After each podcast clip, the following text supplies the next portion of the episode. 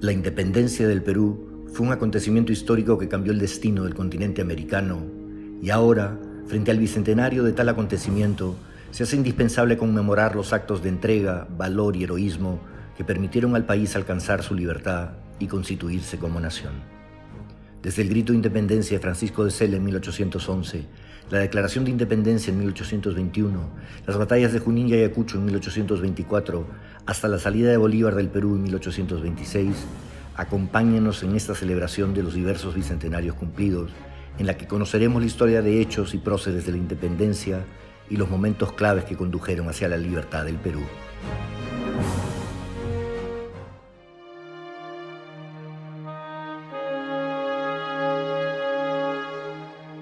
Partir de la rebelión exitosa de la Junta de Gobierno de Buenos Aires de 1810 contra el poder constituido en España, dominada por las fuerzas napoleónicas, se activan sucesivas rebeliones de respaldo y adhesión en toda la América del Sur. Ya antes de la convocatoria a las Cortes de Cádiz, se ha producido en el Perú el primer grito de rebelión en el sur de la audiencia de Lima, en la ciudad de Tacna, en donde el 21 de junio de 1811 el funcionario real Francisco Antonio de Sela se ha pronunciado a favor de la Junta de Buenos Aires y, acompañado por fuerzas representativas de la ciudad, toma el control de la misma, deponiendo a las autoridades representantes del gobierno de Lima. La sublevación no logra recibir el auxilio de las tropas enviadas desde Buenos Aires y se desbarata ante el hecho fortuito y fatal de una enfermedad repentina pero inhabilitante de su conductor en el Perú se empiezan a producir levantamientos diversos, producto tanto del entusiasmo producido por los ejércitos argentinos, conducidos por Juan José Castelli, como por la agudización de las contradicciones entre los españoles, los criollos, los mestizos y los indios habitantes de las diversas regiones del Virreinato del Perú. Y yo creo que el contexto de este movimiento está signado por esa sensación de incertidumbre, de duda, podríamos decir también, ante el futuro, ¿no? entre la defensa de una serie de ideas que podían parecer justas y nobles, y por otro lado eh, el temor ante el cambio de una situación eh, social, eh, de, un esquema económico, de una situación política, pues que tenía muchas décadas.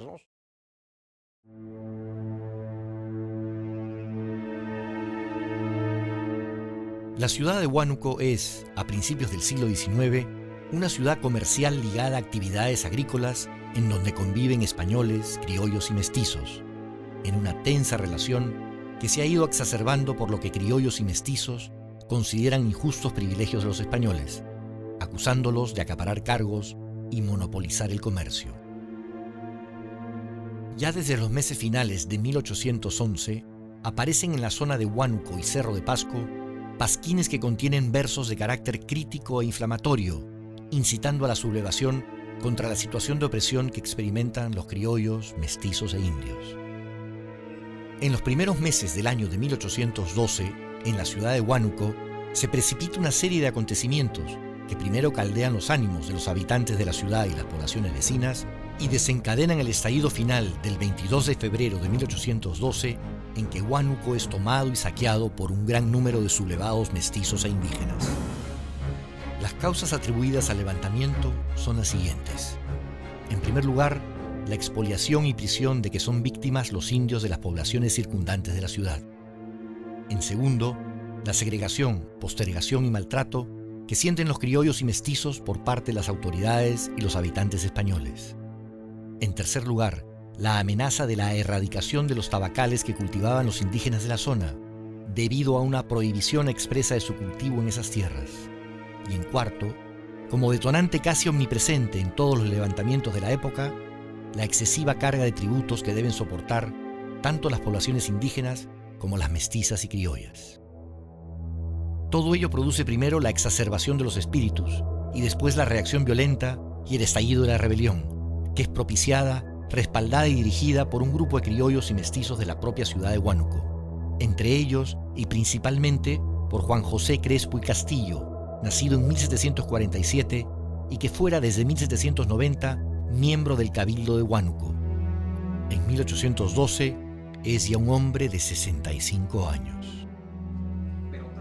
En el origen del espíritu de sublevación está también la acción de los religiosos de la zona, Mariano Aspiazu, Ignacio Villavicencio y Marcos Durán Martelli, frailes intelectuales versados en doctrina política y en contacto con otros focos revolucionarios de América del Sur, que escriben y difunden papeles con ideas de insurrección contra el poder ejercido en la región, entre otros, por el subdelegado de Huánuco, el mayor Diego García, el subdelegado de Panataguas, el capitán Alfonso Mejorada, el mencionado alcalde provincial, Pedro Antonio de Chegoyen, y diversas autoridades militares y del cabildo, en su mayoría emparentados con los miembros de la influyente familia Llanos.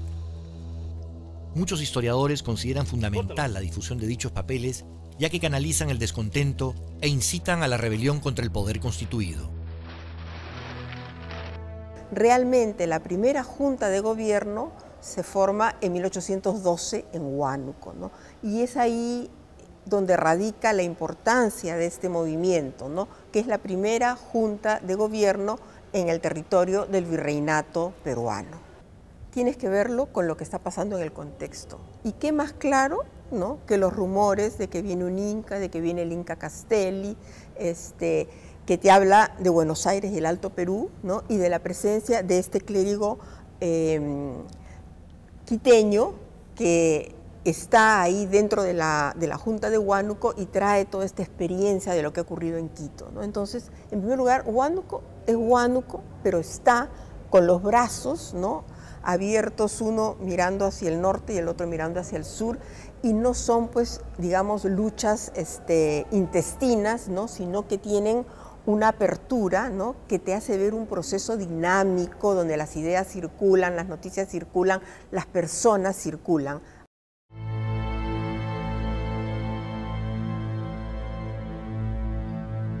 Motivados por los acontecimientos, pero también por la prédica de varios sacerdotes y vecinos de Huánuco, se organiza secretamente una acción que tiene por objeto tomar la ciudad, contando con el apoyo de los habitantes de los poblados de indios vecinos para expulsar a los chapetones, a los españoles europeos. Consta en los autos de investigación posteriores que es en la casa de Crespo y Castillo, en la calle Trinidad, que se efectúan las juntas revolucionarias y se firman conjuntamente con los indios y las principales figuras insurgentes las actas de dichas juntas muchos de los principales jefes del movimiento circulan por los pueblos de indios exhortándolos a la lucha. Se propaga la idea que se coronará a un nuevo Inca que extinguirá los tributos. Se celebran reuniones conspirativas en altas horas de la noche en diversas casonas de Huánuco. En ellas se gestan los planes libertarios y las estrategias de la próxima batalla por el control de la ciudad. Se calcula que en más de 80 doctrinas o localidades de los alrededores se organizan bélicamente para la sublevación.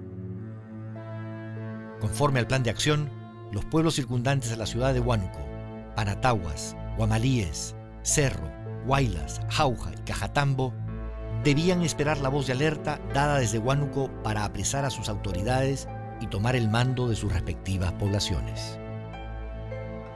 Fatalmente, la impaciencia de los panataguas hace que se filtre parte de los propósitos a personas extrañas al movimiento, lo que desarticula los planes que se encontraban en maduración.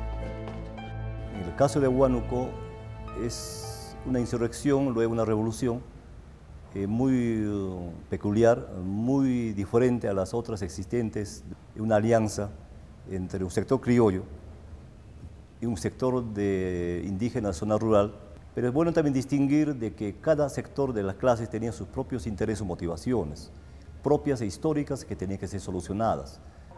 Ahí surge el papel de los criollos, que solos no podían enfrentarse al poder las autoridades españolas, entonces buscaban una alianza. Y la fuerza motriz de este movimiento indudablemente son la masa campesina.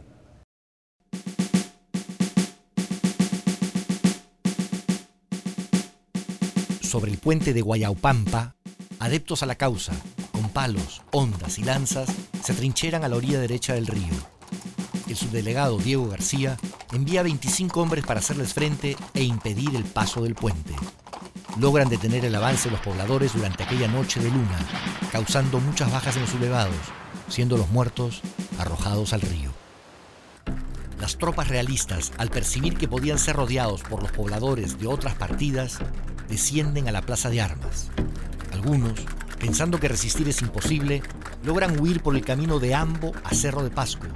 Otros se guarecen en iglesias, conventos y en la casa de Domingo Berrospi, criollo, hijo de un regidor del Cabildo que desde un principio se ha mostrado simpatizante del movimiento de rebelión. Para entonces, los indios han atravesado el puente y avanzan sobre la ciudad, cuyos pobladores buscan aterrados dónde guarecerse de la inminente violencia.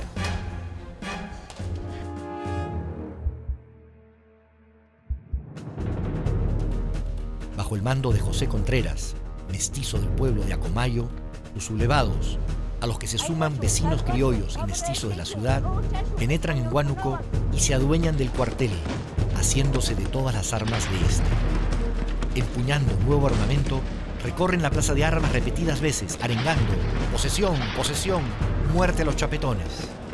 Llenos de ira, se cometen atroces saqueos a las casas, establecimientos y fincas de los europeos. El cura de la ciudad, el padre Moreno, quiere contenerlos apelando a sentimientos píos.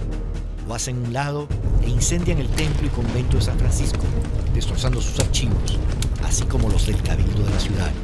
El saqueo continúa de un modo feroz. Los pobladores que se suman a la sublevación no solo destruyen todo lo que encuentran a su paso, sino que cortan las cabezas de ganado y dan de palos a su propio general por querer impedir los desmanes.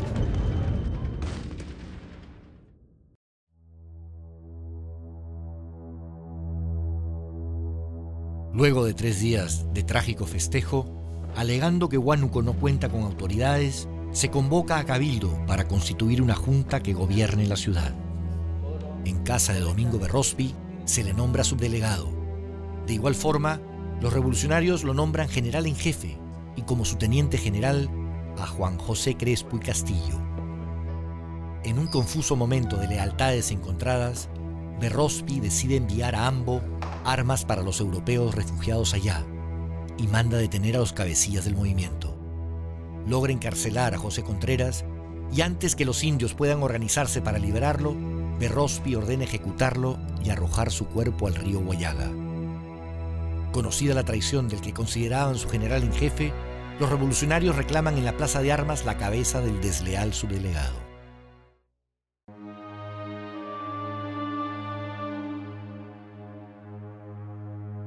Tras la traición de Berrospi, se proclama en la plaza pública a Juan José Crespo y Castillo como el nuevo general.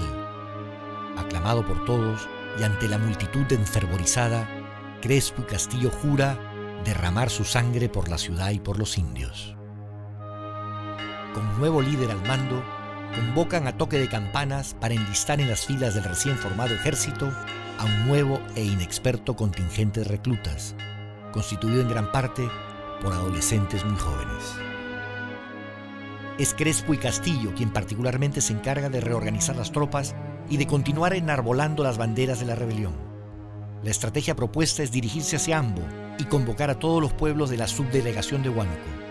Para el dirigente, quien no acuda al llamado será calificado de traidor a la patria.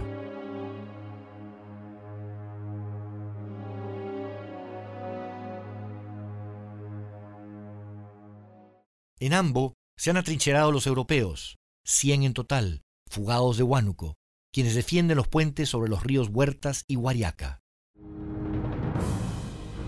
Portando una bandera colorada, ingresan a la ciudad más de 2.000 huanuqueños, logrando que tras varios ataques los españoles fuguen despavoridos. Ambo queda en poder de los huanuqueños y la caída de los europeos se celebra en Huánuco con fiestas y algarabía. Al toque de las campanas, los ciudadanos salen a recibir a los rebeldes victoriosos, quienes portando la efigie de San Sebastián y la bandera roja, lanzan arengas contra el mal gobierno. Al conocer del levantamiento de Huánuco, se adhieren a él en Guamalíes, Pampas, Marias, Chuquis, Chupán y Llanas. Sin embargo, movidos por antiguas rivalidades entre los pueblos, los sublevados pierden el objetivo principal de la rebelión y empiezan a atacarse recíprocamente. Pero lo interesante de esta rebelión es que sirve para poder entender la cultura política de las poblaciones indígenas, que es una cosa de la cual pocas veces se habla, ¿no? porque se, tiene la imagen del indígena pues pobre, del indígena que es este, explotado por el régimen colonial, del indígena que, está como marginal al mundo de la política. Pero movimientos como este nos enseñan que eh, una población indígena, eh, por más humilde que sea o por más este, explotada que pudiera estar, tenía estrategias para expresar propuestas políticas, ¿no?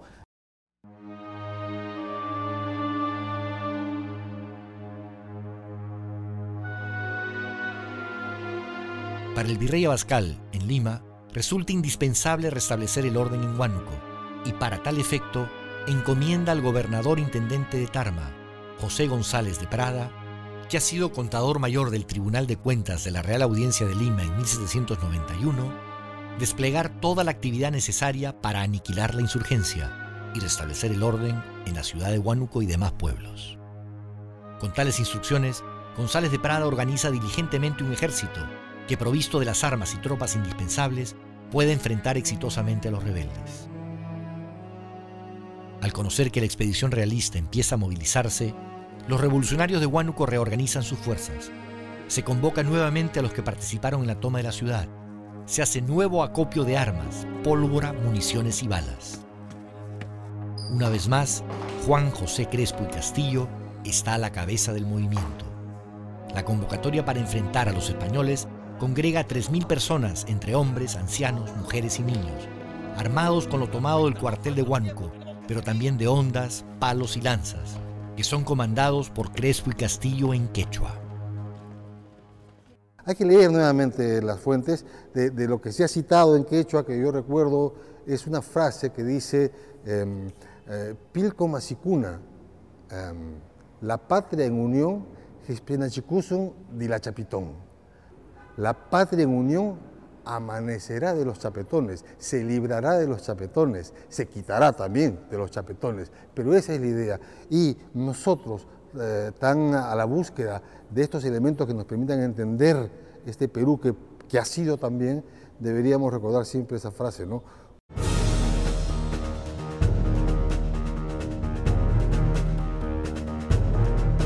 El 16 de marzo el ejército de González de Prada arriba a Ambo con 500 hombres, pero con una artillería compuesta por cuatro cañones, 600 fusiles, pistolas y espadas.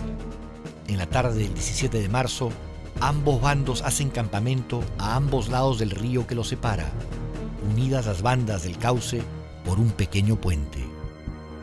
Tras una tensa noche en que permanecen inmóviles en sus respectivas posiciones, observando sus respectivos movimientos y disparando balas al aire para establecer su disposición a entablar combate, amanece el día 18 de marzo.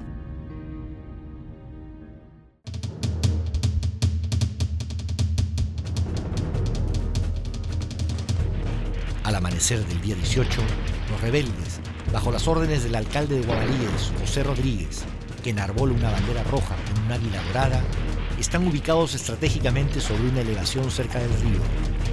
Mientras los realistas despliegan sus fuerzas sobre el terreno, los guanuqueños abren fuego, dándose inicio a la batalla al filo del mediodía.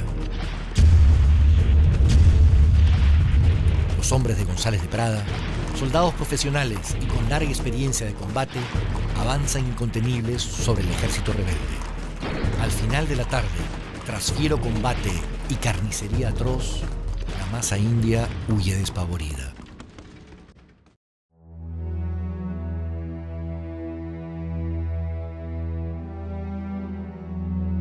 La batalla marca la victoria de las tropas de González de Prada y rápidamente da cuenta del suceso al virrey Abascal. Al ocupar las tropas la ciudad de Huánuco, González de Prada ordena ir en busca de los fugitivos para proceder a su captura y pacificar la población de Guamalíes, mientras se constituye el Tribunal de Guerra para procesar a los insurgentes. Algunos logran huir de la justicia, como Crespo y Castillo, que busca refugio en Cecina, en las montañas de Zapán, en donde, sabiéndose perdido, solicita a los habitantes del lugar que lo degüellen para no caer en manos de los realistas. Sin embargo, a los pocos días es capturado ahí por el comisionado Juan Martín Llávar. En Huánuco se encarcela a más de 20 personas, entre ellos presbíteros, frailes y civiles, sospechosos de haber participado en el evento, los cuales se encontraban refugiados en distintos lugares de la montaña.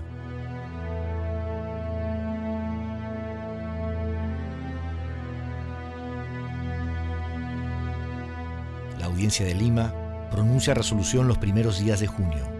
Se condena a Juan José Crespo y Castillo y José Rodríguez a ser fusilados, a Norberto Aro a la pena de garrote a Fray Marcos Durán a destierro perpetuo y a prestar servicios por 10 años en un hospital español, a Fray Ignacio Villavicencio a disposición de su provincial y a los restantes se impuso presidio en el Real Felipe del Callao y a trabajos forzados en minas.